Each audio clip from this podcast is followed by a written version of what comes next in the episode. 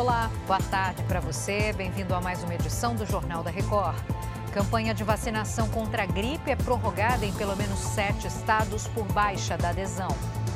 Mais de 60 bebês morrem em orfanatos do Sudão depois que os conflitos começaram no país. É agora, no Jornal da Record. Oferecimento: Bradesco. Realize suas viagens com desconto na passagem no hotel.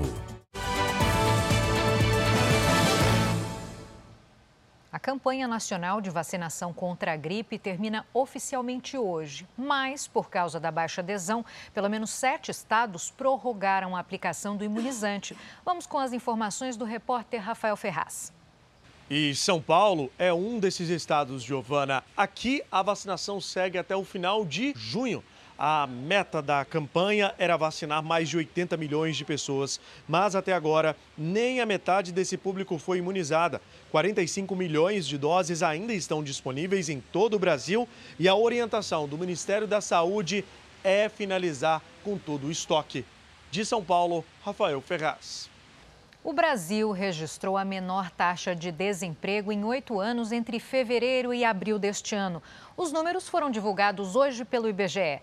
O índice ficou em 8,5% e se manteve praticamente estável em comparação ao trimestre anterior, com uma ligeira alta de 0,1 ponto percentual.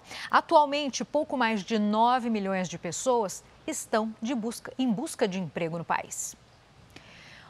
O plenário do Senado deve votar até amanhã a medida provisória que retoma o Bolsa Família e o Auxílio Gás. O texto foi aprovado ontem na Câmara. A repórter Vanessa Lima tem os detalhes. Olá, Vanessa. Oi, Giovana. A aprovação foi uma vitória para o governo em meio a muitos impasses com a oposição e até mesmo com a base de apoio. O texto estabelece o pagamento de 600 reais por família, mais 150 reais por criança de até 6 anos, além do adicional de 50 reais por adolescente com idade até 18 anos, gestantes ou mulheres que estejam amamentando. O projeto prevê ainda o pagamento do valor total de um botijão de gás a cada dois meses para famílias de baixa renda.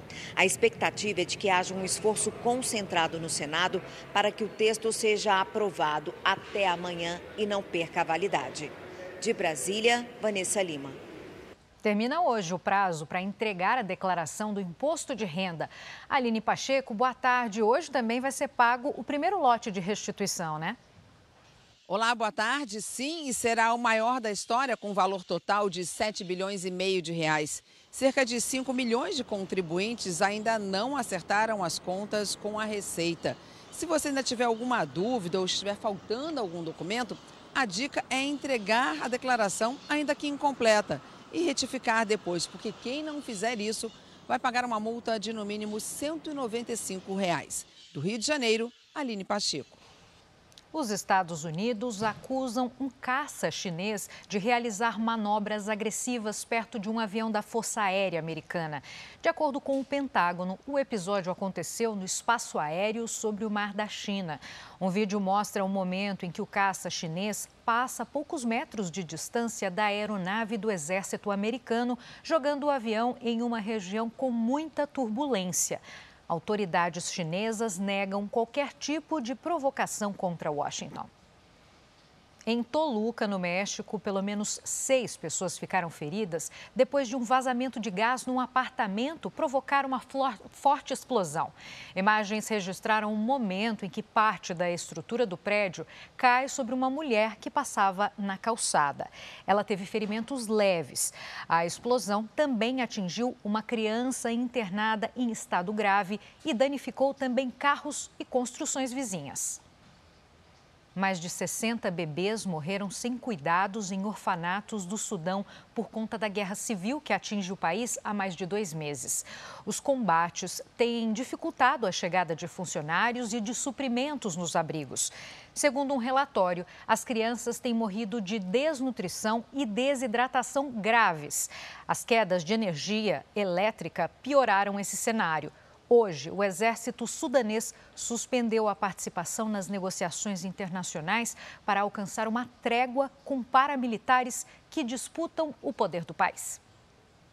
Chega ao fim esta edição, mais informações no r7.com e nas redes sociais do Jornal da Record.